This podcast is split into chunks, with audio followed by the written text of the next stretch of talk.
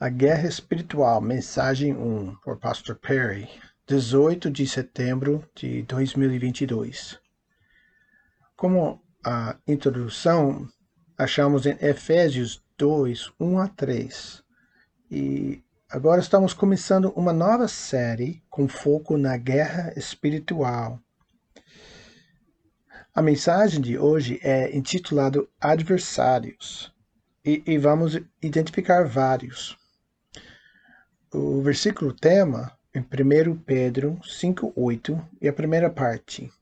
Fique alerta, cuidado com o seu grande inimigo, o diabo. O diabo é o grego que é diabolos 33 vezes na nova versão internacional, que literalmente significa falso acusador ou caluniador é uma tradução do hebraico Satan.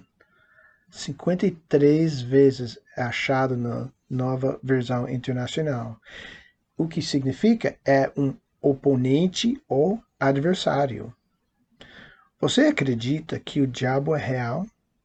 A pesquisa Barna de 2009, com 1.871 cristãos autodescritos, relato que relatou que 40% concordaram fortemente e 19% concordaram um pouco que Satanás não é um ser vivo, mas é um símbolo do mal. 59% questionaram a existência real de Satanás. Vemos evidências dessa descrença pela prevalência das aparições de Satanás na mídia.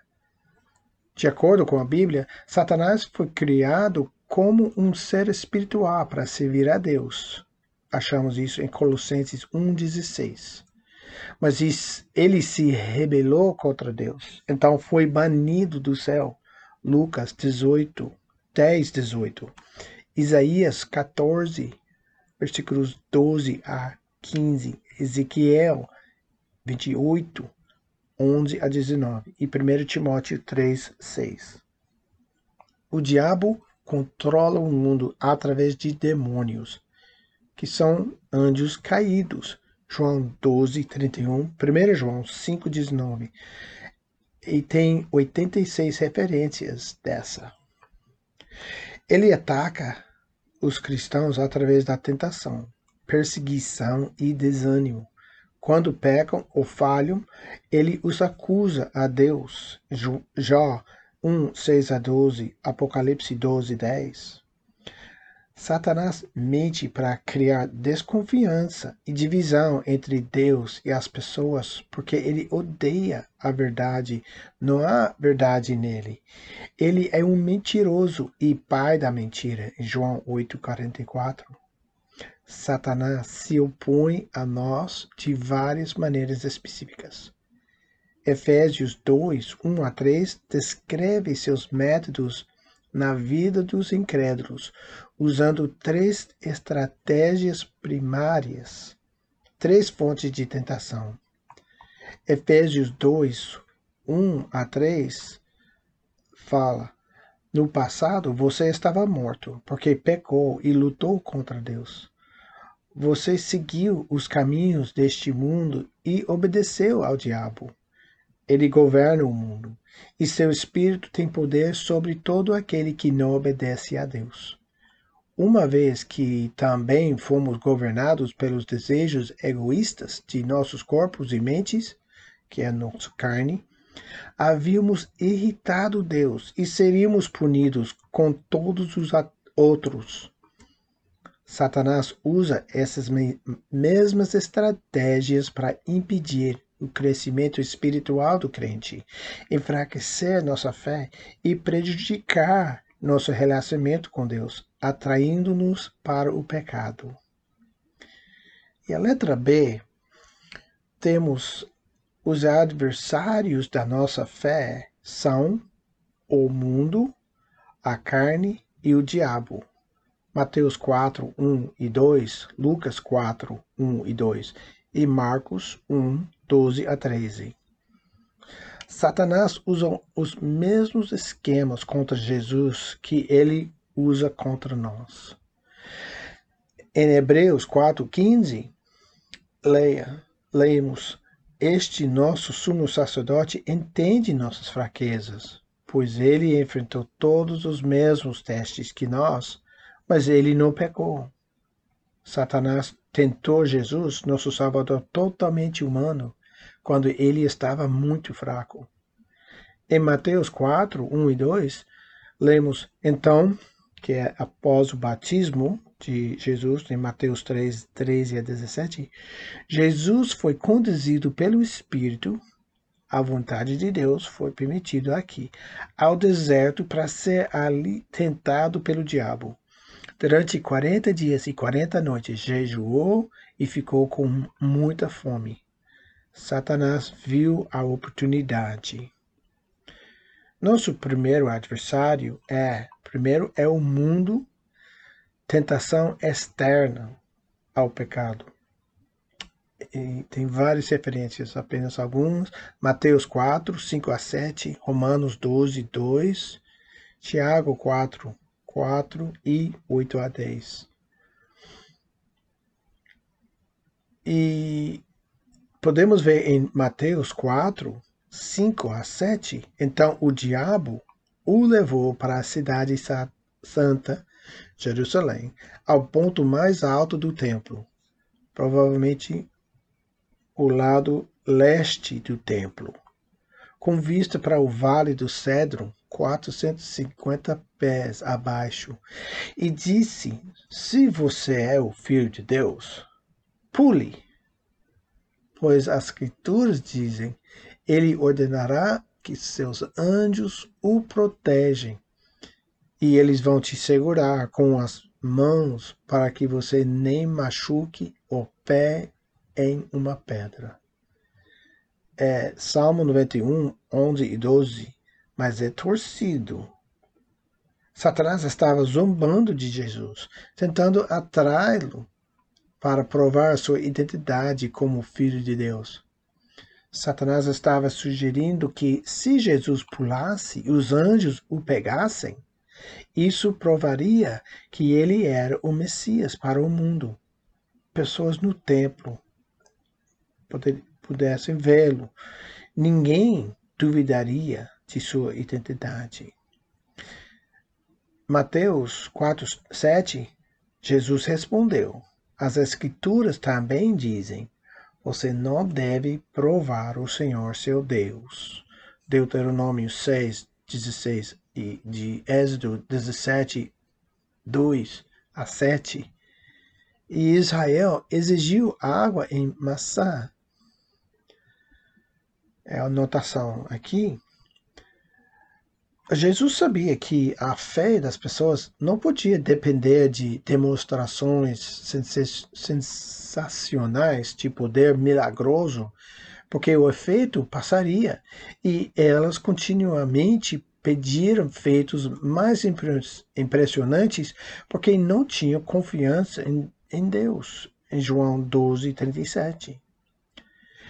Exigir provas sens sensacionalistas revela falta de fé. A evidência, a dúvida. Mateus 12, 38 a 42. Satanás queria que Jesus se preocupasse mais com a aceitação deste mundo do que apenas com a aprovação de Deus. Se Jesus tivesse seguido a sugestão de Satanás, ele teria se separado do plano de Deus se submetindo ao que as pessoas do mundo queriam ver e pecado no processo, destruindo assim o plano da salvação de Deus. É o objetivo de Satanás. E a aplicação que nós temos que estamos mais interessados na aprovação de Deus ou aceitação por este mundo.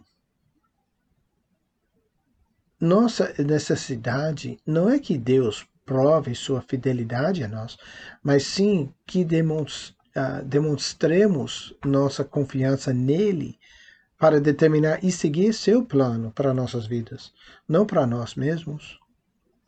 Satanás usa as tentações do mundo para nos atrair para longe de Deus.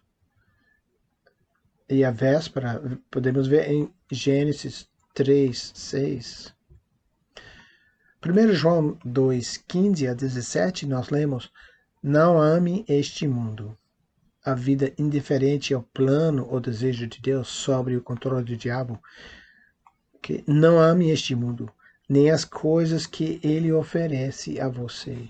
Pois quando você ama o mundo, você não tem a, o amor do Pai em você. Pois o mundo oferece apenas um desejo para fazer físico, prazer físico, a, lux, a luxuria, luxu, lux, desculpa, luxury da carne, luxaria da carne, me perdoe. Desejos normais satisfeitos de maneiras imorais. Um desejo por tudo o que vemos é a concupiscência dos olhos, é querer o que vemos, insatisfeito com o que Deus deu, e até reconhecido como o materialismo. E o orgulho em nossas relações e posses é orgulho jactancioso da vida, desejo de ser elevado acima dos outros, a riqueza, a fama. Estes não são do Pai, mas são deste mundo. E este mundo está desaparecendo junto com tudo o que as pessoas desejam. Mas quem faz o que agrada a Deus viverá para sempre. E a aplicação aqui é que estamos perseguindo o que o mundo oferece em desafio à direção de Deus. Nosso próximo adversário é, número dois, a carne, que é a tentação interna ao pecado. Mateus 4, 3 a 4, Lucas 4, 3 a 4, Romanos 7, 18 a 25 e Gálatas 5, 16 a 21 e Efésios 4, 22 a 24. Lendo em Mateus 4, 3, vemos, durante este tempo, o diabo veio e disse a ele, se você é o filho de Deus, diga a estas pedras que se transformem em pães. Foi a primeira tentação na Bíblia. O diabo sabia que Jesus não comia há 40 dias, então ele estava com fome e fraco. Ele sugeriu que Jesus usasse seu poder se ele fosse o Filho de Deus, que era forma de zombar para produzir pão. A fome de Jesus era um apetite físico normal de seu corpo, o ser carne. Não era pecado ter fome e não era pecado comer, a menos que violasse o plano de Deus, desobedece a sua vontade. Satanás queria que Jesus agisse independentemente de Deus. Na verdade, desafiando-o para satisfazer sua fome muito real, mesmo extrema. Mateus 4,4 lemos: mas Jesus lhe disse: Não, as Escrituras dizem: Não só de pão vive o homem, mas de toda palavra que sai da boca de Deus. Deuteronômio 8,3 é citada aqui. Jesus respondeu que o alimento não é parte mais necessária de vida. Antes, é nosso relacionamento com Deus, incluindo seu plano para nós, que sustenta nossas vidas.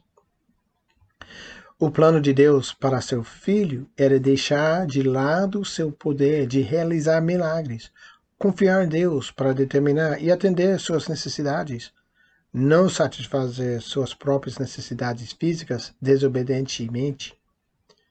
Jesus estava declarando que devemos confiar em Deus e esperar em sua provisão, em vez de tentar ganhar o que queremos, quando queremos, violando a palavra de Deus.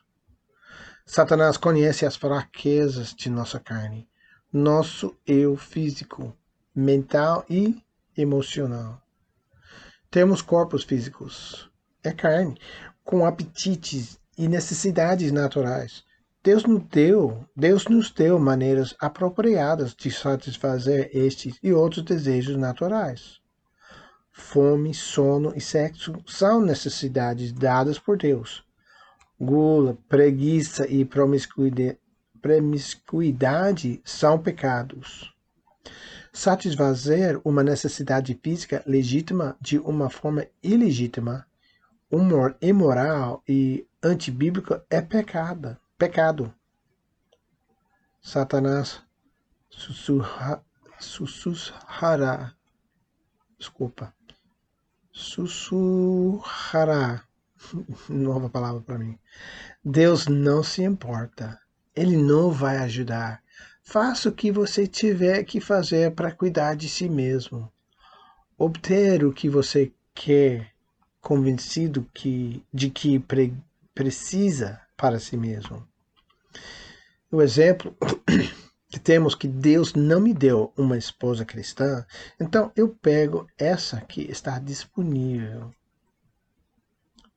Se vivermos pela fé em Deus, confiando nele, obedecendo a sua palavra, seguindo o seu espírito, nunca mais faltará nada do que realmente precisamos. Filipenses 4, 19 e Mateus 6, versículos 8 e 33. E a aplicação para nós. Você confia que Deus sabe e proverá o que é melhor para você no tempo, tempo dele? Agora, nosso terceiro adversário e aquele que usa nossos outros adversários para nos tentar tentar é o diabo, a tentação sobrenatural ao pecado. Mateus 4, 8 a 10, Lucas 4, 5 a 8 e também versículo 13. Segundo Coríntios 2, 11, Tiago 4, versículo 7 e 1 Pedro 5, 8. Lemos em Mateus 4, 8 a 9, em seguida, o diabo o levou ao, ao cume, cume de uma montanha muito alta e mostrou a ele todos os reinos do mundo e sua glória. O Egito, a Roma, Atenas, Corinto. Eu te darei tudo, disse ele, se você se ajoelhar e me adorar. O verdadeiro propósito de Satanás era induzir Jesus a adorá-lo, oferecendo-lhe o mundo. Satanás pode dar poder, fama e fortuna. Satanás é o governante deste mundo. João 12, 31. Também 14, 30, 16, 11. O Deus desta era, segundo Coríntios 4, 4, e o mundo está em seu poder. 1 João 5,19. Jesus tinha o direito divino de governar os reinos do mundo, mas isso aconteceria no futuro, em sua segunda vinda. Satanás estava dizendo: por que esperar? Tenha tudo agora. Jesus sabia que teria que sofrer e esperar antes de reinar sobre o mundo. A resposta de, a resposta de Jesus em Mateus 4,10, vemos: Sai daqui, Satanás. Jesus lhe disse: Pois as Escrituras dizem: Você deve adorar o Senhor, seu Deus, e servir somente a Ele. Deuteronômio 6, 13 a 14 é referência à experiência de teste do deserto de Israel. Jesus rejeitou as ofertas e sugestões de Satanás. Ele conhecia, confiava e amava seu pai e não podia ser convencido, mesmo em um momento de fraqueza e sofrimento, a trair aquele que nunca o abandonaria as tentações de Satanás a Jesus foram todo, todas tentativas de enfraquecer a confiança de Jesus em seu Pai, provocando-o a questionar se Deus realmente o amava ou se importava com ele. Ele nos tenta da mesma maneira. sugerindo que Deus não se importa com nossa situação difícil, nossos problemas sérios, nossos relacionamentos rompidos, nossa dor, nossa solidão, nosso sofrimento. Isso é uma mentira do pai da mentira, que odeia a verdade. João 8:44. E Deus e nós que prometemos suprir nossas necessidades. nunca nos abandone, nunca nos abandone, nunca nos deixe. Hebreus 13, 5. E a aplicação para nós. Pergunta: Você reconhece as ofertas de atalhos de Satanás que exigem que você rejeite a Deus? Neste série de mensagens, aprenderemos a nossa manter firmes contra as estratégias do diabo. 2 Coríntios 2, 11 e Efésios 6, 11. E o versículo para memorizar, 1 Pedro 5,8, é: Fique alerta. Cuidado com o seu grande inimigo, o diabo. Ele anda em derredor com um, como um leão que ruge, procurando alguém para devorar. Amém.